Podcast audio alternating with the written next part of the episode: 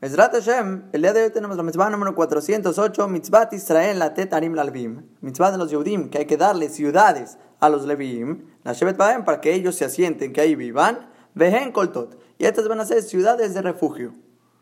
Y vamos a explicar, porque primero que nada sabemos que los Leviim, en el tiempo que se repartió la tierra de Israel, ellos no tenían una porción fija de que estaba la, tierra de los Leviim, sino que como ellos iban a servir en el Bet no recibieron porción en la herencia. Ay, la pregunta va a ser entonces, ¿dónde van a vivir? Eh? Que todos los Leviim se van a meter al Bet a vivir, imposible. No, no, así no funcionaba. No, la respuesta es la mitzvah del día de hoy, que se les da estas ciudades de refugio a los Leviim, que ellos van a habitar estas ciudades, que una en este lado, otra allá, otra allá, esparcidas todas estas ciudades en toda la tierra, en toda la tierra de Israel. Y estas ciudades no hay que pensar que eran ciudades feas, ciudades que no estaban buenas, al revés. Eran las ciudades más bonitas, con los campos abiertos para que quepan todos los animales y eran lugares muy cómodos para vivir. Y justamente ya que los Leviim, ellos no recibieron porción en la herencia, ellos son los que se ocupan en Melech Chamaim, en el servicio del Bet HaMikdash, a Kadosh Baruj les otorga estas tierras bonitas, sobre todo Clal Israel, y que ahí se asienten. Ahora, ¿por qué estas ciudades se llaman ciudad de refugio? ¿Por qué refugio? ¿Qué significa? Es por otra mitzvah. Que la mitzvah es cuando una persona mata sin querer, ¿eh? tiene obligación de exiliar, tiene que salirse al galut, al exilio, y se refugiaba en cualquiera de estas ciudades donde se asentaban los leví. Y así funcionaba. Cuando una persona se daba cuenta que mató sin querer, el familiar más cercano de la persona que asesinaste tiene derecho de la Torah de matarte y como que vengar la muerte de su pariente. Y obviamente la persona no quiere que lo maten, entonces tenías que escaparte de esta ciudad de refugio, cualquiera de estas ciudades donde se asentaban los Leviim. Una vez que llegabas ahí, estabas a salvo y ya te podías asentar. Ahora, ¿por qué la ciudad de los Leviim se escogió como la ciudad de refugio? Que ahí, justamente donde se va a ir esta persona, el asesino que mató sin querer, que ahí se ponga junto con los Leviim, dice el Jinuch, porque como son tierras tan santas, tierras con gente, Mekudash, gente santificada, gente devota para Boreolam, que son los Levim que sirven en el Betamikdash, Ulay Tejaper alaba. A lo mejor le va a expiar esta tierra por la Kedushá, por esta santidad del lugar.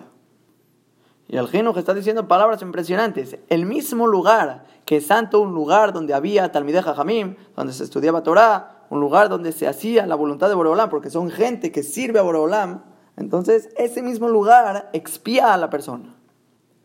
Y la prueba de estas palabras del Jinuch es lo que trae en Abod de Rabbi Natán. Abod de Rabbi Natán, Mishnah Gimal, dice, Kola midabek rishaim. Toda persona que se apega a los malvados, a falpishe no sé qué más inclusive que esta persona no hace como sus acciones, notel puranut kayotzebaem, toma el mismo sufrimiento como los reshaim. ¿Por qué? Porque te juntaste con los reshaim, tomas ese mismo sufrimiento que los reshaim. Igualmente dice el Pirkei de Rabbi Natán, que cola la tzadikim, toda persona que se apega a los tzadikim, a los justos, a falpiche, no sé qué más, ¿eh? incluso que esta persona no haga como las acciones de los justos, no es tan apegado a Borolam como ellos, notel sahar kayosebahem, toma el mismo pago como, como todos los tzadikim, los cuales él se apegó. Es literal, el yesod que estamos diciendo aquí, las ciudades de refugio para la gente que tiene que escapar y expiar el asesinato sin querer que cometió, tiene que irse a esta ciudad de Tzadikim, con gente buena para tomar este pago Kayotze similar a esta gente que se ocupa en Abodat Hashem y que lo influencien en esta conducta. Y también, similar a este Yesod del Jinuj, que el lugar mismo, el lugar donde están los tzadikim, va a expiar a la persona, podemos mencionar la Mishnah que también está en Abot, en Prekbab, al final trae una historia con Rabbi Yossi Ben que cuenta la Mishnah, una vez estaba yo yendo en el camino, Shalom. Me encontré con una persona y me dijo Shalom, ¿cómo estás? Shalom, Shalom, se saludaron. dilo Shalom, le regresé el salud. Amarli me dijo esta persona, Rabbi, me dice Makomata, ¿de qué lugar eres tú? Amartalo, yo le contesté, el Jajamim, Beshel Sofrimani. Yo soy de, una, de un lugar de Jajamim, de gente, Talmide Jajamim, que estudian Torah, de ahí yo vengo.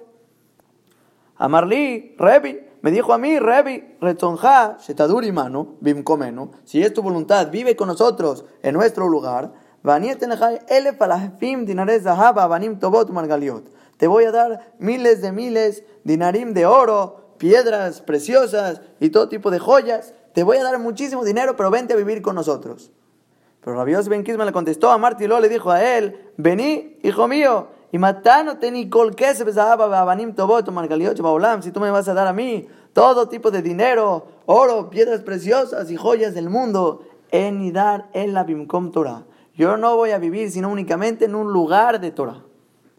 Y ya después la Mishnah se sigue con diferentes puntos, pero el punto es en dar el abimkom Torah. Yo no vivo sino únicamente en un lugar donde haya Torah, que eso es la ciudad de los Levim. A los Leviim se le dio la tierra de refugio, que ellos vivan en estos lugares donde la gente se tiene que refugiar. ¿Por qué? Porque ese lugar de Kedushá, ese lugar de Torah, expía sus pecados, expía el pecado de asesinato sin querer. Y aunque esta persona no haga como ellos, si te juntas con los tzadikim, tomas el mismo pago de los tzadikim. El lugar mashpía, el lugar influye, el lugar representa lo que es la persona. Así como todos los mexicanos hablan de la misma manera, los panameños, los argentinos, todos tienen su lenguaje, igualmente el lugar influye. Y una persona que vive en un lugar de Torah, en un lugar de mitzvot, influye. Y eres como ellos. Y un lugar real de Torah, de mitzvot, hoy en día no es tan fácil conseguir. Es algo muy, muy preciado, que no solo es un castillo donde se puede vivir toda una vida de Torah, de mitzvot, una vida eterna, sino que también hoy en día un lugar de Torah y de mitzvot, de buena gente, es una teba, una teba de un diluvio que el mundo se está cayendo, el mundo se está destruyendo y el que puede tener el mérito de vivir en un lugar de Torah, no solo que lo expía, le influye, tiene pago como todos los tadikim, sino que te están salvando de todo un geinam, de todo un manicomio que sale afuera del mundo. Entonces hay que esforzarnos en este Yesod, exiliarnos a este tipo de ciudades de los Leviim, donde son refugios, literalmente una teba que te salva del diluvio del el mundo y vivir en Makom Torah, en un lugar de Torah, de mitzvot, donde se cumpla la voluntad de Boreolam.